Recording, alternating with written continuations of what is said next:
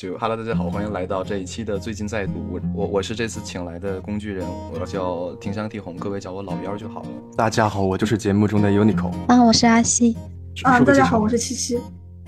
好玩的东西特别多，有有机会我给你讲一下，因为我我节目里我都删掉了，感觉有点封建迷信，但真的好玩。那你给我们讲一个就是入殓师的故事呗，就是他们大概有有有没有什么特别好玩的小故事，给我们热热场啊。每每一次本人的这个本本人的这个，你就拿我当工具人使用，把我叫过来就是就是就是就是给你打工。你不是想要那个 beef 吗？我我现在不用了，不好意思，本人现在有私人乐师了，好不好？哎，所以所以那那你的那你要价是多少啊？我那时候问你，你跟我说你不给我做，你说你可以推给我，我哎我不给个人做，我给公司做，是吗？我因为我是给朋友做，就是你你给我我我帮你做，我不要钱的。那不行，那不行。我觉得，我觉得人是需要一点利益的。那一百万嘛，好吗？一会儿哎，节目里不可以骂人吧？你你你们节目比比比我们节目高雅多了。我们节目不会骂人，但是我会放出你骂人的那个片段。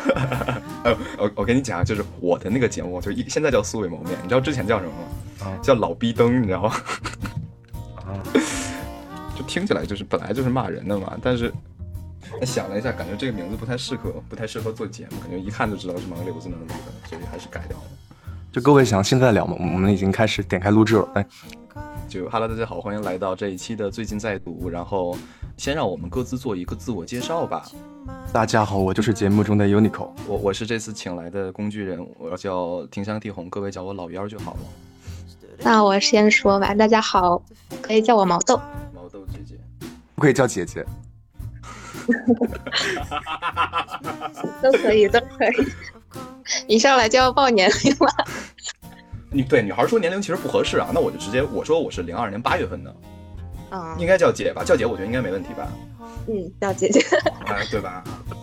我跟你讲一特好玩的啊，就是我上次录节目的时候。我采访的那哥们儿，他就一直老说，就是他其实想说的就是，哎，我们读书要丰富自己的这个。我说这是一个音频节目，你每次都说自己是这个，就很是哪个都不一定。那嗯，OK OK，其实咱们已经那那做先做一个自我介绍呗，好不好？刘媛媛，我这我这本名都打在上面了，不是因为这个东西平时是拿来开会用的啊？对对对，我也是开会用的嘛，要不然不叫二零表演。啊啊，我是阿西。啊，大家好，我是七七。我我我想先问各位一个问题，就是各位现在读书啊，是用纸质书啊，还是用手机、用平板，还是用什么 Kindle 这种类似的软件啊？呃，我先分享一下我我读我的读书软件吧，我用的是那个，不是广告吧？不是广告，嗨，嗯，我们还配有广告。我我有个 Kindle 的软件，有个 Remove 叫看书，还有一个叫苹果自带读书，还有一个读典籍微信读书。嗯，因为我我特别想推荐一下这个 Remove。它有好多可能全国都没有的中文译本，只有外文的版本。但是在它这个软件里面，它会有台湾的那个繁体字的中文版，嗯，可以买到。但是很贵，好贵。微信阅读可能不要钱，但它就要一两百的样子。嗯，翻译是收费的那其他几位呢？我分享一下，我现在比较多用的还是微信读书，因为我现在已经上班了嘛，然后。平时上班时间摸鱼的话，可以在电脑上打开网页来读。对对对对对，我也是。嗯，对，机长。自己有比较喜欢的书的话，会去买过来读。嗯，就是先在微信读书上大致的浏览一番之后，觉得这本书我很喜欢。然后我觉得电子化读书的话，它有它的弊端，就是我不能够非常。专注的去读，然后去享受阅读这件事。所以，如果有喜欢的书的话，我会去买纸质书来看。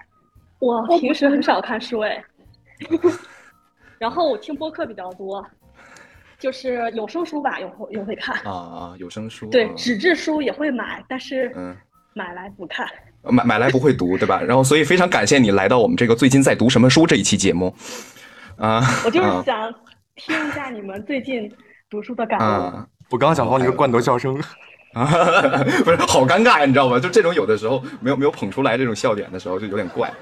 我是觉得这样的，因为因为我前一段时间啊，在我六月二号的时候，我的那个微信邮件，我收到了一个邮件，然后说的叫做 Kindle 中国电子书运营调整通知，然后说是 Kindle 电子书将于六月三十号停止运营，就很明显就知道，就是很很久之前我就看刘强东说过，亚马逊的这一套体系是在中国不可能吃得开的，然后。也也开始正式了吧？因为因为我今年我有一朋友过生日，我给他买了一个 Kindle，然后我给他送过去以后，没送一个月，他就这这这东西就凉了。我就感觉其实读书这个东西，我现在就也感觉就是感觉到一开始的时候，我用 Kindle，其实是我感觉就是我不用像看纸质书一样，我要我我还会在乎，哎，我这个书看到了百分之多少？因为因为纸质书的时候，你可以通过它的厚度来来感觉自己还有多久能读完嘛。然后有 Kindle 的时候，如果点一下下面的那一行，然后就不用不会看到进度，就能看到多少看到多少。但是现在就越来越感觉，其实就是如果说我不是为了出门的话，我感觉还是纸质书读着会有一点味道。对，它要像墨水瓶一样读着就很舒服。嗯，没错没错。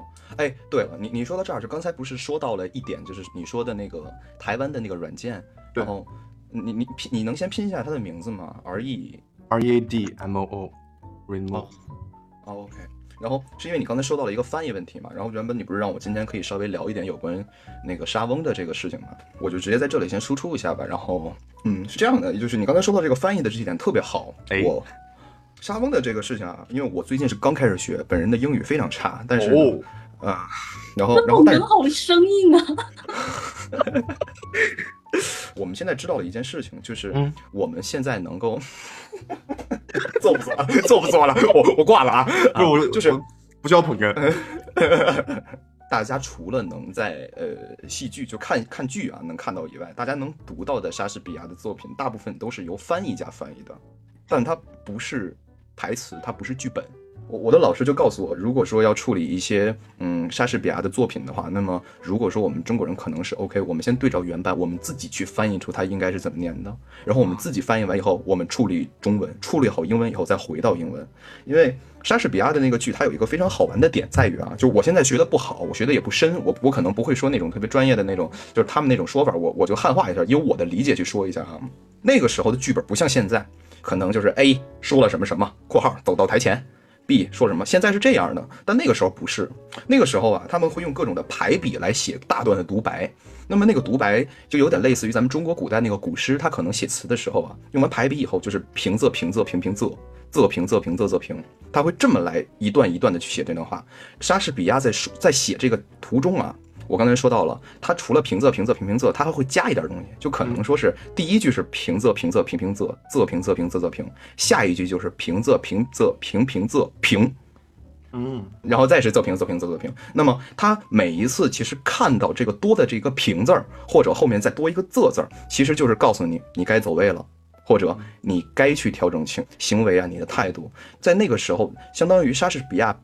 他不需要让你去研究各种其他的东西，你只要把独白读懂了，这一部剧你就可以直接演出来。嗯，但是还是那句话，我们刚才扔回到，不是说翻译家翻译的不好，而是说翻译家不知道这个东西是这么来做的。他不是专业的演员，所以他在处理这些东西的时候，他就写不出来。我们其实作为一个从业者想要去做的东西，导致了现在很多情况之下，我们读的莎士比亚，他他不能说他是错的，但只能说他有的时候他不是对的。啊。所以这个翻译这个事儿，我觉得也很重要。包括我最近在读的是那个，哎，那本书离我有点远，我我我看不到它名字，就看不到作者名字，就叫《空的空间》。就我读了一下原版，然后我再看一下中文，就写的真是驴唇不对马嘴。我们最就是上周，应该是上周录的期叫《长夜漫漫路迢迢》，我读起来很吃力，有点一个人 A 说什么 B 说什么，就这种方式有点点吃力。嗯，我我我现在手头有一个让子弹飞的剧本啊，这个剧本上那上面其实就写的和和你说的差不多，三十八点日点外县衙门口，百姓看见张牧之出门，立刻集体跪倒，然后百姓冒号青天大老爷张牧之括号冲天开了一下，起来不准跪。就我我是觉得，在那个节目录制开始之前，我们聊到了一个事儿，就是关于这个啊，对剧本和小说这个区别，我不知道为什么我脑子里当时就想起来老舍和曹禺这两个人。他们其实，在写这些东西的时候，写的就是剧本，他们写的不是给你们读的啊。所以有的时候，我觉得就是读书，就是有的时候就读剧本，其实是一件我很怕那种，就是读书的要带那种主观色彩去读。我昨天去问了一下我的那个导演朋友，然后他跟我说，每一次要读剧本的时候，和读书最大的区别就是要默哀三分钟。就是为什么叫默哀三分钟，就是要在那里站着，光看人物表，就要背着这这三个人的名字，就要在这里一直安安静静的看。差不多看个三分钟，能保证记下来了，才要去接着考虑后面的东西。但是我觉得读书就没有这种必要，读书不需要带着这种所谓的工作。嗯，对，有有可以可以这么说。包括嗯，就我现在可能看电影啊，就我之前只是个演员，我可能会考虑 OK，这个演演的怎么样。然后现在我看电影，有的时候我就开始说，哎，这个镜头怎么样？然后我说，那我我我可能跟我朋友在看的时候，我们两个人都在聊，我就跟他说，他可能跟我说的是，哎，这个镜头好美啊。我说美吧，这个镜头十万块钱。当带着一堆其他的那种功利性再去重新读一些东西的时候，我就觉得好怪啊。那你们不是表演的都会拉片吗？那你们就是在拉片的时候会考虑这些吗？拉片的时候肯定要考虑啊，就是你会考虑，嗯，这个镜头的成本，或者说它特效的成本这种东西吗？我觉得这个东西首先要看不同专业，你像编导就不需要考虑，因为我是制片，我我现在在做制片工作，那么制片就是管钱的。嗯，举个例子啊，举个例子，呃，我们同样要拍一个，我们就要拍一个直升机，导演脑子里肯定想的是让这个直升机飞起来。嗯，对，然后飞起来，飞起来镜头里好看嘛。但是我要想的是，这直升机摆这儿一天两千块钱，这直升机转一圈可就是十万块钱了。那么我看完剧本以后，那我就要想，它值不值得飞起来？如果说，那我做一个剪切或者做一个什么东西，我能够节省掉这笔成本，那我就觉得是是很重要的。但是我如果是一个演员的话，我不需要考虑这些，我只需要把我的想法跟他们一说，你们能做到就做到。这也是要看不同的行业，就是就后期也有很多的分工嘛。啊，还是考虑自己，就是自己的分工不一样，考虑的不一样。所以不同的人看一个东西是不同的解读嘛。看演员表会有压力，自己搞混了记不住人物。我第一次读莎士比亚，我就是我看了三天开头，就是我看一会儿就看不下去，我我就不想记住谁是谁，就包括到现在为止我都不记得人名，就真的是看不懂，搞不搞搞搞不清人物，那就瞎逼看呗。哎呦，不好意思，说说脏字了，这句能剪掉吗？制片你可以理解为的是，制片分很多种啊。第一个叫制片人，总制片人就是一部剧或者说一个东西到了，现在要到制片人的手里面。到制片人的手里面以后，他会开始定导演，然后开始就像他码人，码完人以后呢，那么会考虑一个什么问题？就是制片分几几个等级的制片，第一个叫生活制片，生活制片举个例子，今天我们来片场了，他要订盒饭，演员要休息，开房，这些是生活制片的工作。那我做的这个叫执行制片，执行制片是什么？我要开始计算这一场戏需要几个摄影师，这几个摄影师跟几个摄影助理跟几个灯柱。我要叫什么化妆师？这个采景我要去哪里看景？看完景以后就是我，然后就是这是执行制片的活。执行制片，你你可以理解为啊，制片是唯一一个从业艺术行业，但是他的任务是维护其他人安安静静搞艺术的这么一个工作。其他的人都要参与到艺术的创作与拍摄当中，但是制片就是要保证把其他的问题全部填平，让这帮人可以安安静静的去拍摄。啊，这是制片的工作。对对对，为其他人铺路。嗯，总结的好牛逼啊！我没看过莎士比亚的那种剧本型的书，但我手头有一本有有一本莎士比亚戏剧故事集青少年版，小书虫读经典，小书虫，我这叫孩子文字铺啊，它就不是像剧本一样就那么难读的那种样子，嗯，这是改版的，就就对，所以我这就是翻译版啊。你你其实可以随便你在网上就能搜到一个该是怎么读，就是其实就是如果你英文足够好，你能把它念出来，你就能知道刚才我说的那个平仄平仄平平仄的这个感觉了，就是你一念你就能感觉到，再开始加处理，他们那时候就喜欢用排比，那就是前面要说一个更阴险，就是前面是更阴险，后面就要更高尚。就前面要更邪恶，后面就得更光明。他们的所有的台词都是这样来衔接的。而且我最喜欢就是所谓的古典戏剧最好的一点就在于，就是它不需要考虑性别这个原因。在莎士比亚那个年代是没有女演员的，所以所有的角色都是由男演员来饰演。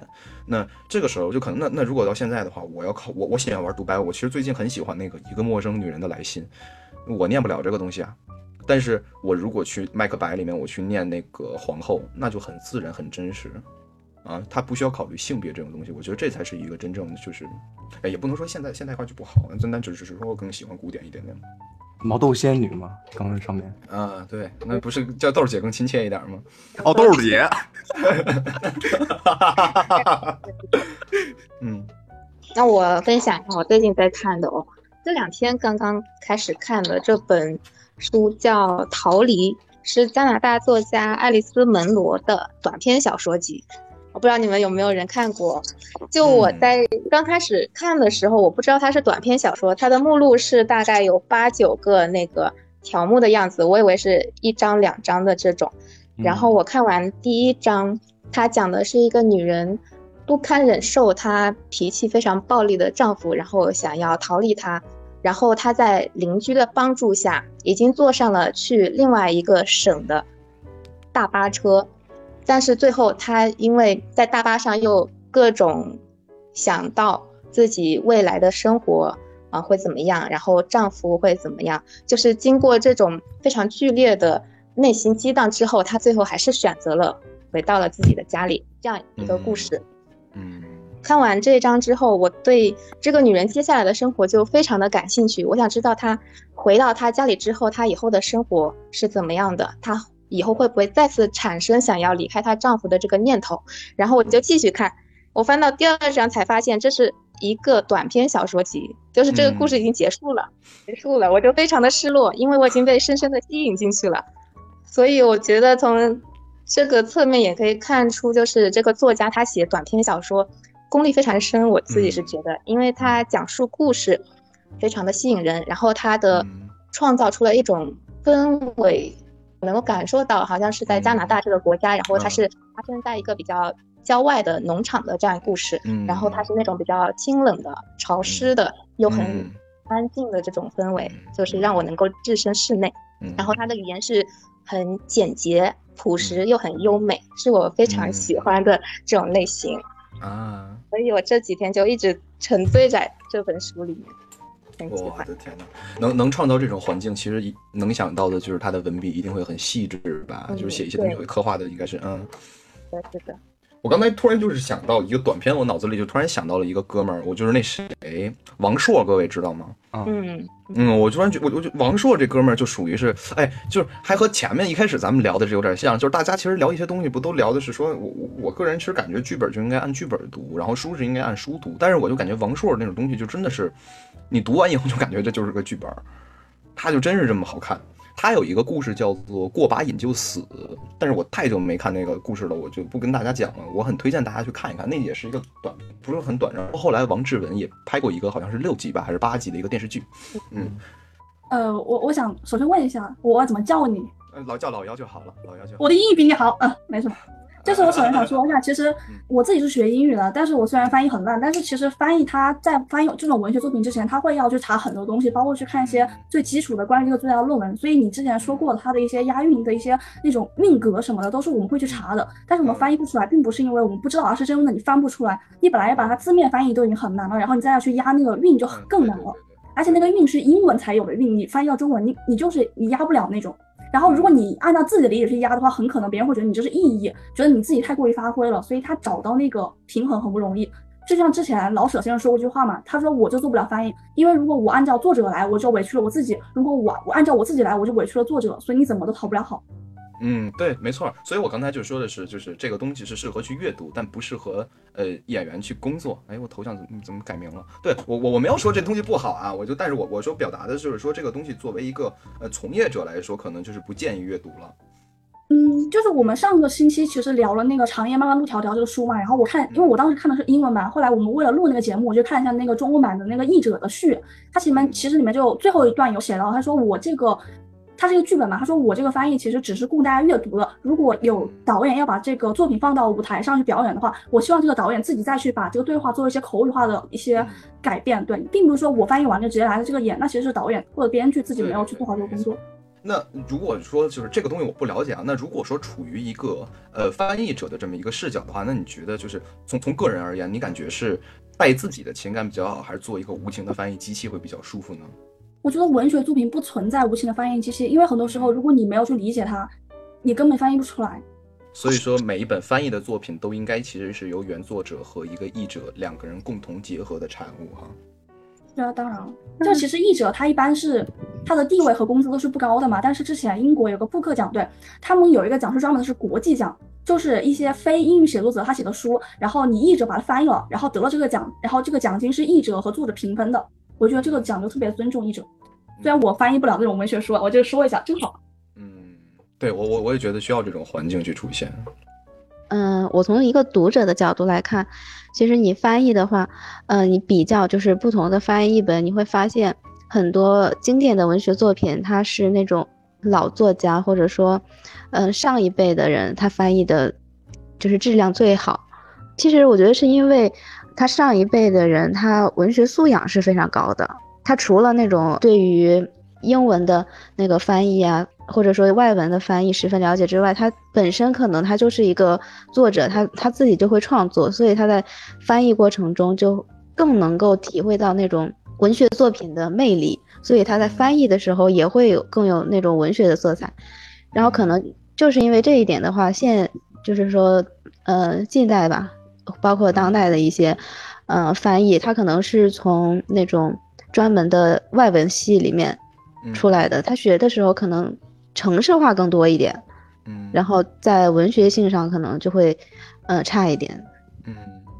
哦，我我想插一句，我想问一下老姚，就是因为其实我看过王朔的两本书，但是我自己都不太能 get 到他的一个点，你是觉得他具体是哪里好看？因为我觉得我看了两本书，一个叫《我是你爸爸》，一个叫啊，我是名字我忘了，嗯，名字叫就是他大概内容就讲这个小朋友，他是在幼儿园里面，然后讲那个阿姨怎么去照顾他。因为它剧情也不是说有多波澜壮阔，但它也不是说是一个那种群像戏，像那种可能《四世同堂》那种，所以我不太能理解你的点在哪里。我是因为是这样的，可能是因为我接触到他，其实我我刚才之所以说那个叫过把瘾就死，其实是因为我们的老师一开始的时候就想想让我去演这个作品，然后所以当时我才去看到的。嗯，可能对我来说，我读这些东西相比较他的就是。嗯，我不知道叫笔法还是叫什么东西，就是他的写法以外，我会很注重一个他对剧情的这个东西的理解和走向。过把瘾就死，大体讲的东西呢，是一个男生和一个女生恋爱了，然后恋爱了之后呢，男生得了绝症，于是就假装出轨，然后逼女生去分手。其实大体就是讲的是这么一故事，我脑子里记不清了嘛。嗯，我可能读的时候，我会更注重的是，就是他写的怎么样，我觉得。其实不重要，但是问题是他的作品是可以，就是脑子里面不停的去。对我而言啊，对我而言，只是对我而言，就是我觉得这本书就是想着想着，我就可以做出自己的东西，想着想着就能感觉这个他只是很多的书是属于给了你一具躯体，里头是带骨带肉的，但是我觉得王朔的东西他是直接就给你个骨头，至于是什么肉，你自己来，你自己往里面填就好了。就我感觉是这么的一个感觉，就他会有一种所谓的二度创作的那种快感。我的这个表述稍微有一点问题啊，我只能以我的这种意思去去说，其实就是这种感觉。还有就是我比较喜欢这个人，我看过他的很多的采访，然后对于他的这些看法和他的一些东西，可能也增加了一些这种 buff 吧。我觉得听你的口音就应该很喜欢他的样子。嗯，对，王朔，哎，但不是啊，王朔其实是南京人，王朔只不过是在北京长大的。啊。嗯，因为我看了两本书都是在北京为背景嘛，我就以为他是那种北京老爷们儿那种。嗯，是北京老爷们儿，是北京老爷们儿，只不过是南京人而已，就是带有了一点南方人的小细腻。于是说，可能是由于现在的出书门槛特别低，所以需要自己去骗别人。嗯，对，其实刚才我听到那个的时候，我就想到了一个词叫量产。嗯，就可能是因为刚才，就各位感觉有没有一个可能，就是之前的翻译可能更多的是作为一个爱好去出发，但是现在会变成就是就是一种工作。所以导致他有些东西就是注入情感，或者说注入自己的解读会更少一些呢。我反而是觉得，因为译者的待遇太差了，所以真正的人才都不愿意做这个。嗯，之前出一个事件嘛，就是一个老师好像做了一个什么国外书的翻译，然后被一个指责。啊，我看到了，它是一本俄语的，应该是专业书，应该是那个哲学方面的是吗？应该是俄国的哲学这翻译书，他那个我猜测是分给了学生，每人一段一段。有的学生他好，他就会可能他底子好，然后又认真，他就会翻译的比较好。然后有的学生他可能就是直接通过那个机翻，然后自己稍微修正一下，可能自己连修正都没修正就交过去了就发了。对，然后老师就，我觉得这个老师肯定是没有从头到尾一点都没看过，就是组织完了之后就出书了。而且这本书，这本书更离谱的，好像是一本挺重要的专业课的书，挺多人在那个知网上写论文的时候引用。哦，我的天呐，那就是啊，对，那这个门槛低，这个东西确实是。如果是那种专业课的书翻译的话，还好，比如说学生会用，就是大家会买。但是现在文学作品，大家本身看文学作品现在就很少，更别说那种嗯冷门的呃外语作品。嗯，这就这就导致一种现象，就是往往是，比如说每年都是那种，去年那个诺贝尔刚出来之后，你在国内几乎就看不到他的中文译本。他得了诺贝尔之后，然后国内的出版社就开始争相的去，嗯，翻译他的作品。嗯，就是大家都在追热点，而且可能有的时候可能是为了，就是说，你看我明天发，可能大家如果都没有人还翻译出来的话，我明天发可能就我卖的就比较好，所以可能还会对出现毛坯这种情况。而现在出版业其实也遇到个问题，现在所有的行业，不管医疗、宠物干嘛，你都需要一个媒体账号，需要运营你的抖账号，什么各各种账号，它都需要个这个东西。嗯，然后出版业它也是，它现在只会更多的偏向于那些呃，像那个恶意啊，那些悬疑小说之类的，悬疑推理的，就那种书特别好卖。像那种文学性的，其实现在发行的越来越少了。之前跟一个豆瓣的一个科幻类的编辑在聊这个事情。嗯。你你要想发表那种特别文学性的，就像《罪与罚》《童年》啊这样这样的书，除非你名气特别大或者特别有钱自己出版，要不然正常情况下出版社是不会发的，是吗？还有很多情况，就一般个人没有名气的人很难，除非写的特别好那种。我想回忆一下毛豆，嗯，就是其实我我最近我我想看那个《逃离》来着，因为我之前在看那个《故事便利店》这本书，然后里面有他讲到那个《逃离》里面的有一个故事，也是一个女生她。跟她丈夫可能关系不是那么好，然后她有点想出轨。她当，然后她当时家里遇到了一个什么事情，然后她说跟上帝说，是不是因为我有出轨这个念头，你才把这个厄运降到我家？那我就发誓，我再也不出。她其实都没有出轨，只是有那么一点点要想要出轨念头。她说我把这个念头就是扼杀在摇篮里面，就让我的家人好。后来他家人没有什么事情，之后那个男生就是那个男小三嘛，在约她，他就说哦 no no no no 不行。那个结尾就是就是说那个女生其实她太年轻了，她还不懂得怎么去谈判。哇，我觉得这句话太经典了，就是。你跟上帝就是在说事情的时候，也不要把自己说太绝了。嗯，还没有看到，但是他写小说确实有这种特质，就是他的语言是很简练的，不带太多感情的。我觉得他是，呃，很难得的情节性和细腻度是可以完美融合在一起的那种。他他的剧情不是说多么的那种跌宕，他剧情其实就是很普通的，就是。女性她因为在普通生活中，她在自己的日常生活中，她想要去，她可能产生了那种厌恶或者说不耐烦的这种心理，然后她就想要去逃离。有的可能付诸行动了，有的她可能就是在念头里面进行这种徘徊。他其实是对这种心理的把握非常非常的精确。可能她也是同为女性吧，而且她写这本书的时候，可能呃年龄也。呃，比较成熟了，嗯，而且我觉得他逃离的第一篇就是同名的那一篇，那篇写的特别好，是可能是他整本里面写的最好的那一本。他虽然是那种比较偏细腻的，就是对女性的这种心理的描写非常的微妙，这种微妙的描写非常的精确，但是你不会觉得它枯燥，就像是很多那种很多那种意识流小说，它就会。读起来会让你感觉很难懂、很枯燥，但是它不会，它会有情节的那种吊着你走。我觉得他这种平衡做得非常好，而且我觉得他的故事比较有留白，就是比如他第一个逃离这个故事，他也没有说这个妻子和丈夫日常生活到底平时发积累了多少矛盾，为什么他会突然在这一天爆发了要逃离。给读者留下了很多想象的空间。然后后面还有一个故事，是从一个母亲的视角，她的女儿突然不辞而别了，没有留下任何的呃书信之类的。她在她接下来的生活中一直在等待女儿的来信或者归来，但是完全没有，完全消失了。然后给我们读者留下的也是很多想象空间，就是具体为什么他女儿会就这样消失了。所以我就会反复的回过头去看他那些前面那些写到的一些句子里，是不是有什么蛛丝马迹透露出了这样子的一些念想？他很克制，嗯，是的。他有一个关于女权的这样一个纷争，就是关于林奕涵的那一本房思琪的初恋乐园。对我就坐下好好听了。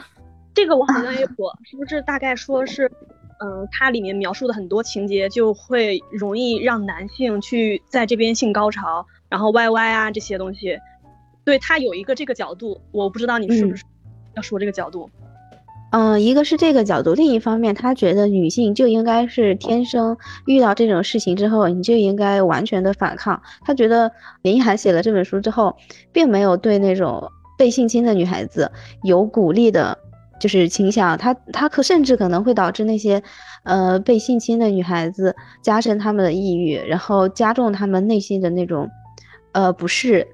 就他会觉得女性就应该被性侵之后就应该是那种，呃反抗到底的，你应该想尽办法去去摆脱自己内心的这种羞耻，摆脱父权加到你身上的种种的这种呃束缚，你应该去更顽强一点，更坚强一点。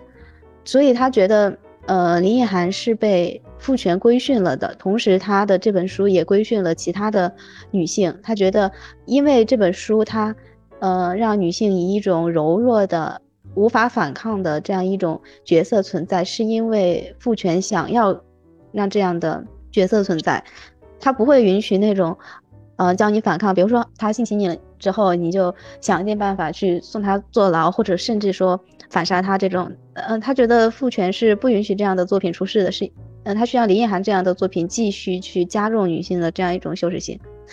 你像有些女权，她就会这样认为，但是有一些人他会觉得，林奕涵她本身作为一个受害者，而且她本身就有抑郁症嘛，她是没有办法具体的去控制自己是怎么想的，而且她的这一事件，就是她被性侵这一事件。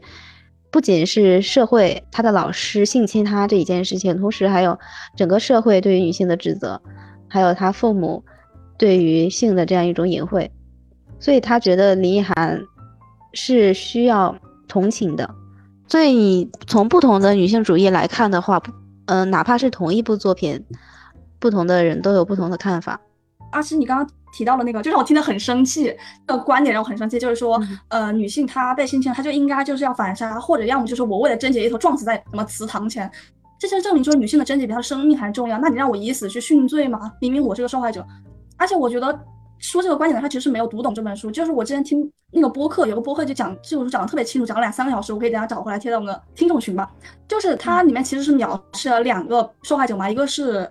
房思琪，然后其实还有一个女生，她是被家暴的，你记得吗？有个女，就是有一个长得特别漂亮的一个美女，她名字叫什么？我忘记了。姓伊是吗？在楼上的漂亮姐姐。对对对，她那个姓伊的姐姐好像是。对对对，哦，伊文。呃，房思琪她代表的是一个她没有能力去摆脱这样一个束缚，因为这个人并诱杀了老师，而且跟他们住同一栋楼。而且房思琪之前问过她妈妈说，我们家为什么没有性教育？她妈妈说，性教育是给想要发生性关系的女生。可是你们现在年纪都没有到，就你不要像别的女生一样骚里骚气的。所以她母亲也是不支持她去接受这个性教育的，所以她无法反抗。但是她。就是写了一个可以反抗的，就是伊文。她后面跟那个家暴她的老公离婚了，后面之后就是自己找了一个老公，然后这老公非常的温柔，很理解她。所以房思琪她不是没有斗争，只是作为她这样一个身份，她她斗争了，她失败了。但是那个伊文姐姐她成功了。所以我觉得说那个话的人，要么没有理解作者的用意，要么就是我觉得他太自以为是了。其实我很难接受，就是把把把女性看得很低，就比男人低。男性这个种族，所谓所谓的种族很低。之前一百年前，胡适就在他的那个。人生有何意？那本书就谈过好几个问题，叫第一个是寡妇的嫁问题，第二个是烈妇殉夫问题，第三个是烈女贞女烈女问题。就谈他谈了这三个问题，就一百年前已经在踩这些东西了，居然现在还没有没有没有没有怎么怎么样？对啊，我觉得说前面那个就是说你被性侵了，当然你要反抗，你当然需要留，就是如果你有足够的接受这个教育的程度，你就是要呃去留证据，你要去留存他的经验，你要去拍照，对吧？但是如果当你这些都做了，或者说你完全没有接受这个意识的话，那你就是得好好活下去啊，并不是说我反杀不成，那我就去自杀，我的贞洁比我重要，不是，姐妹们，活下去最重要。嗯嗯，我觉得刚才你们说的房思琪的思恋乐园，然后还有呃这本门罗的逃离，它对于想要了解女性主义的。我觉得不管男生还是女生，他们这两本书都值得一看，因为这两本书其实都反映了女生、女人她有可能经历的生活，它表现了一种女性生活的真实性。就是我觉得女性主义者的话，她首先要在了解各种各样的真实的生活之后，她才能真正的了解到自己的需求是什么，自己要为什么样的权益而去斗争。所以我觉得这两本书都是应该被接受和被阅读的。嗯，我推荐一本就是讲家庭妇女的痛苦的，我真的好像逢人就推，就是是一个 韩国的一个女作家写的，叫《素食者》，特别短，就几个小时就能看完。我看过，我看过，是不是？你你你喜欢吗？我喜欢，我非常喜欢，因为他也是讲一个女人她想要变成一棵植物的故事，她其实是在。整体社会的压迫之下，她其实是想要逃离这个社会，她想要作为一棵无拘无束的植物去做找回自由的自己吧，这样一个主题。到最后，她是被送进了精神病院，跟房思琪一样啊。嗯，我我觉得他比那个更有名的那个八二八八几年生的金金智英，我觉得八二年对不起，我觉得他比那本书写的会更好一点。我说我同意，你继续，谢谢。因为我觉得那就是八二年生的金智英，她有一点像一个人，他看了很多社会新闻，然后把这些新就是女性所有遭受的痛苦，然后糅合到一本书。我觉得过于有些过于杂糅，有些过于社会新闻类。他没有太戳到我，包括里面的一些情节或者是什么，我可能觉得《素食者》他会真的是讲一个女性的痛苦，对，就从一滴水见这个世界。但是我觉得八年金智英是我把所有的水都给你，砸不死你，总有一点能戳到你。你还没有被戳到吗？你还没有为女性感到痛苦吗？我觉得他有点让我有这种不适。但是当然都是很好的作品了，我都写不出来呀。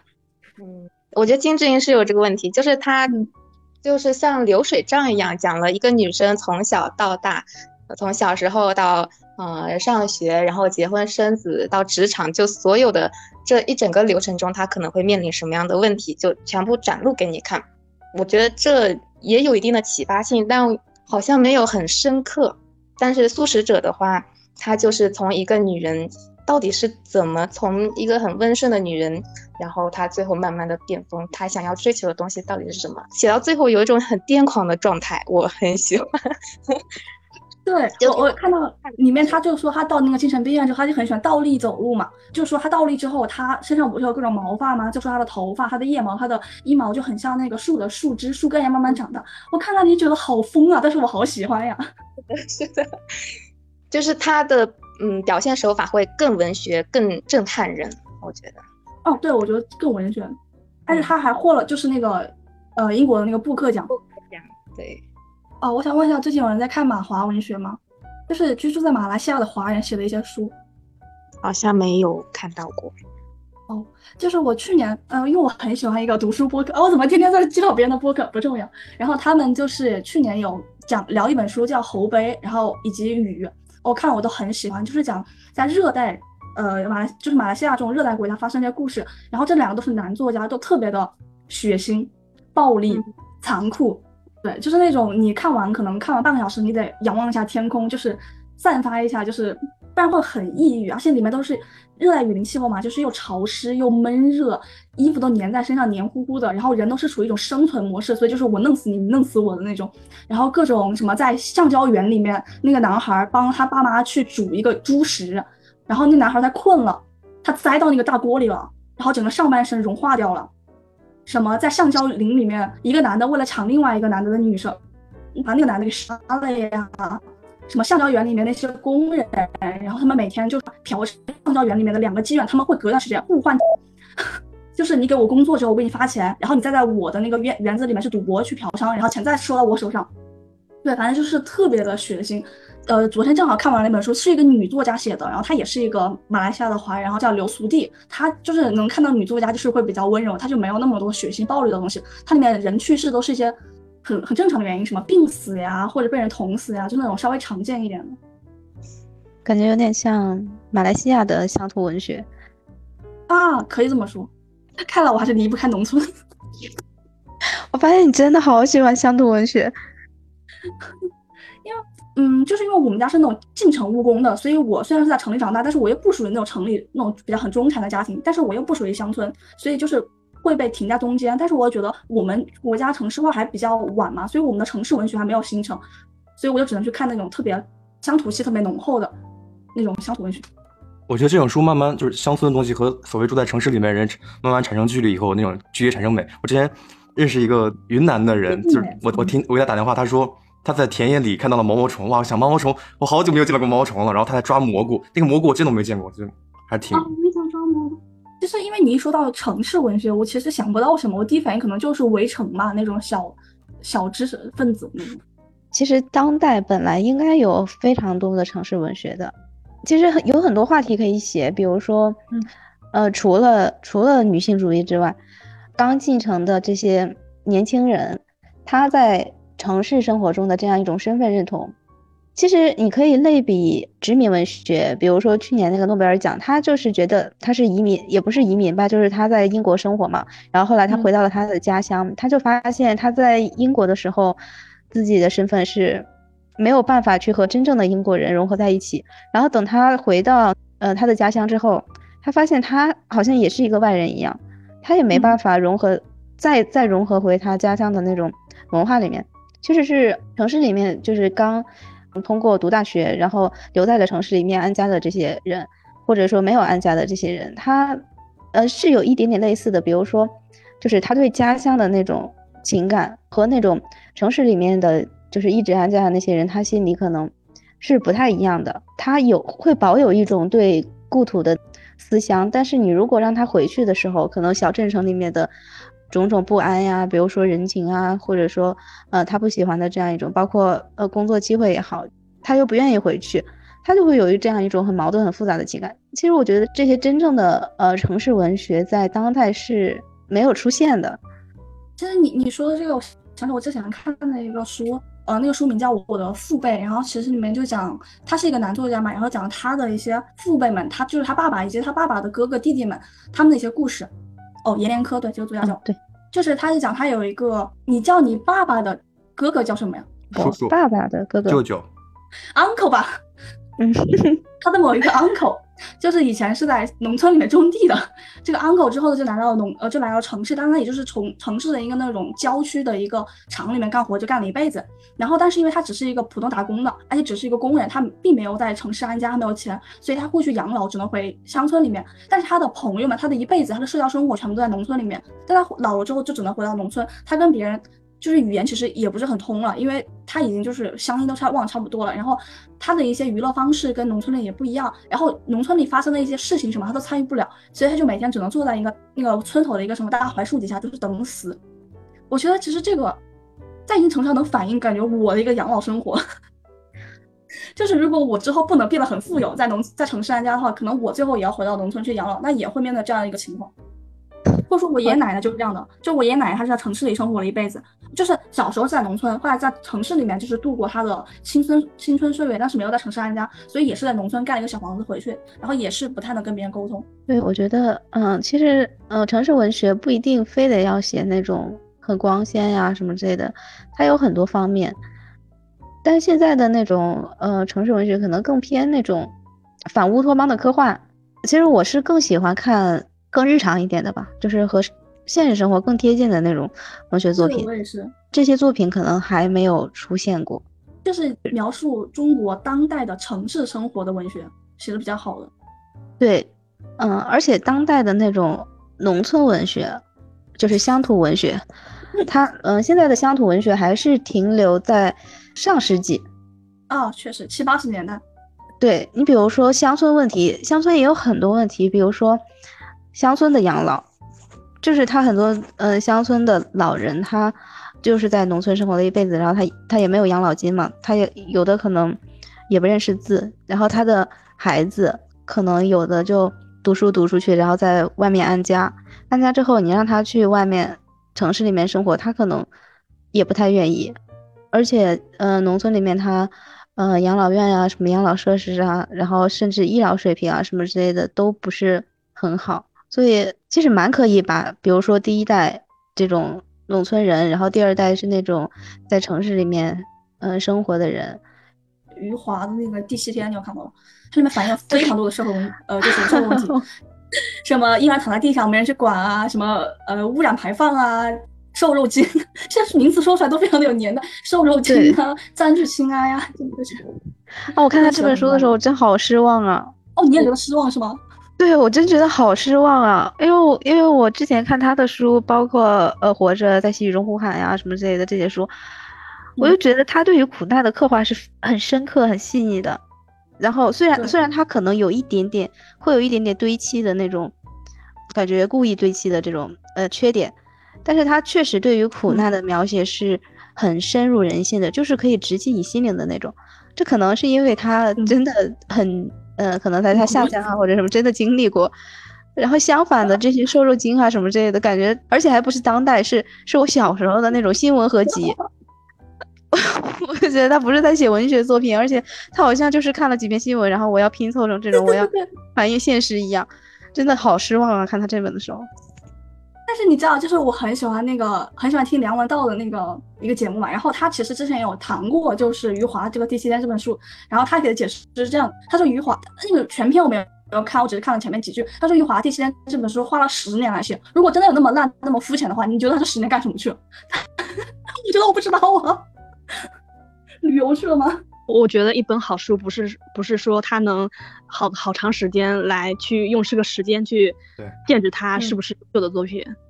之前黑格尔有这个说法，他说是柏拉图他写《理想国》的时候改了八版，然后说我们现代人应该改八十八版或者八百八十八版才能够出版，就因为我们现在很多事情都很发达了，但那时候那么不发达，他都改了八版。但是也不一定吧，像我之前看的一本书，忘了是什么，我很喜欢，那个作家就十几天就写好了。但他可能之前花了很多年去酝酿的。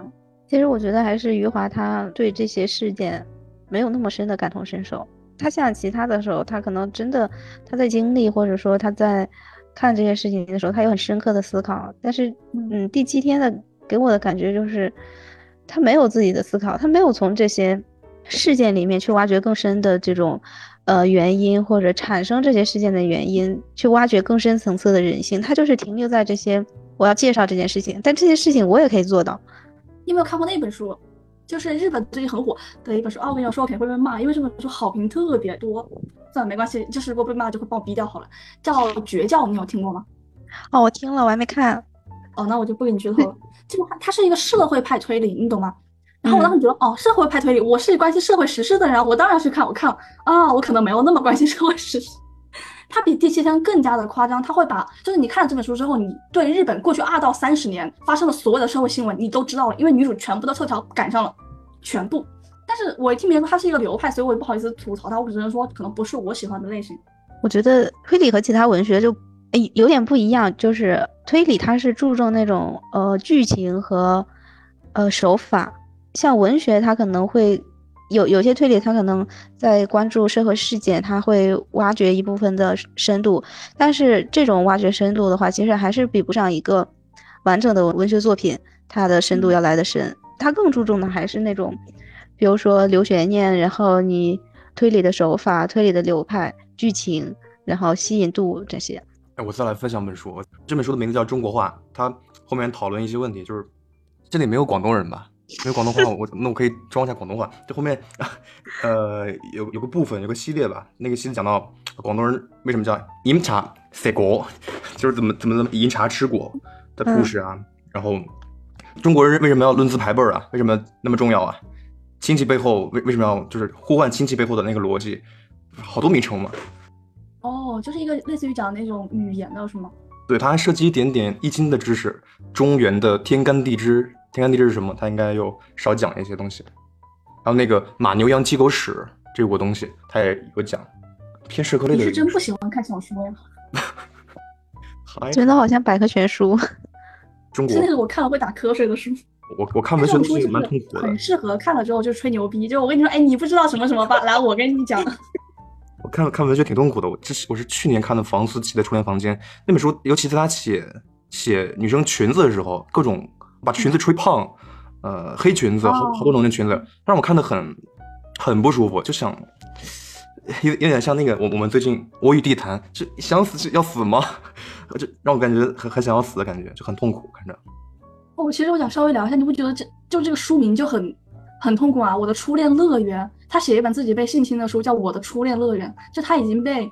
性侵到他，如果不假装说这个老师是爱我，我也是爱这个老师的，他根本就活不下去。他这样假装去骗自己，哇！我每次现在听到别人说这个书名，我都觉得好痛苦。这本书一个半虚构嘛，我看的时候我以为是一个全真实的故事，就看的更痛苦。我觉得这个算是挺自有，反正肯定是有自传体的性质。那应该是有虚构的成分，因为我看看他那个真实事件的话，就是，嗯，他年龄没那么小，而且，嗯。嗯，好像有点类似于那种他被老师的，嗯，就是文学魅力所引诱，然后和他恋爱，和他，他刚开始可能真的假装不是假装，就是他以为真的是恋爱的，但是后来他发现老师就只是贪图他的嗯年轻，我想补充一下，就是我发现很多这种，当大家谈到性侵问题的时候，大家一般都是指指的是男的对女的，然后好吧，就稍微思维开阔一点，就是觉得男生对男生，大家很少会讲到女的，就是女性侵犯。大家讲到女的的时候，就最多也就是女生对男生，大家的想象真的很局，就是也有女性对女性，就是在说的时候可以稍微带入所有人，就不然的话就感觉那些如果是被女性伤害的。女性就是受害者，他们会觉得自己受到二次伤害。首先，我被那个受害者性侵；第二，呃，首首先我被那个坏人性侵；第二次就是，当你们谈到这个话题的时候，就是把我给遗漏了，就会觉得我我甚至都不配，就是在这个受害者的名单里面嘛。哦，某某最近在读什么书？呃，我最近读了一本非常棒的那个小说，是李沧东的，呃，《路上有许多份》。啊，我刚看完啊，您说刚看完是吗？我真的超级想找人讲这本书，这本书我就坐起来了，支棱起来了，真的这本书会让人觉得非常的沉重，非常的痛苦。但是我看了不到三十页的时候，我就已经没有办法继续往下了，我要平复一下自己的心情的那一种。我不知道你们的感受，有看过这本书的人感受是不是这样子的？它里面有非常多的那种细节，它的主题，它要讲的话题都是非常的让我觉得它需要人一直一直去直面去思考的事情。像比如说，它它里面它它是以呃韩国的平权运动这样子的一个运动为背景的。第一篇的小说，它两个主人公的相识就是在街头游行上认识的，然后他们他们两个只是好像就是看对眼了吧，只是。他们是在那个被捕了之后被放出来，的情绪这样子的一种人和人之间心照不宣的这样子一个沟通，你就非常能够理解他们两个那种心情。就在那样子的环境之下，它里面也讲了非常多，像普通人和知识分子他们之间对待那个这样子的政治运动，他们到底是知识分子应该用什么样的态度来对待普通的人？或者普通的人，他们在这样的一个政治运动当中，能够起到什么样的作用？对他们的意义是什么样子的？就这样子一个对立的关系，我觉得也是非常的让人会去思考的问题。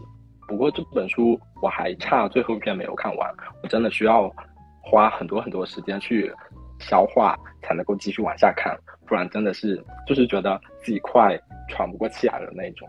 哦，你是哪里的人？口音好可爱。我是福建的，真的真的，我和我福建的同学一模一样。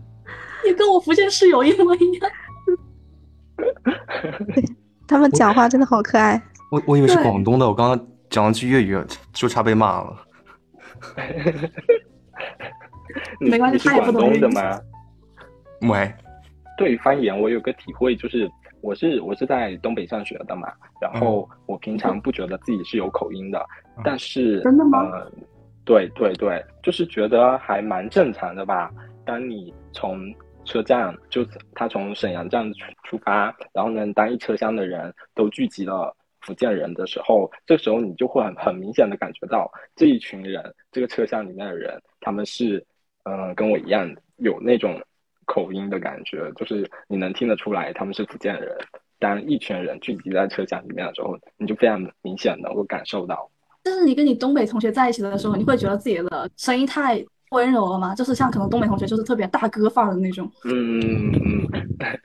特别的一点就是我们寝室的话，就呃很少东北人，我们就只有一个东北人，是一个，然后他是黑龙江的。我高中的时候宿舍有东北人，但是我三年没有把东北话学好。我我宿舍其他几个可能河北人都把东北话当成方言了，学的特别好，但我学就是不好。但我北京话一点点一点点，我们北京人讲话就是地道，就是那种首都居民的自豪和骄傲，你知道吗？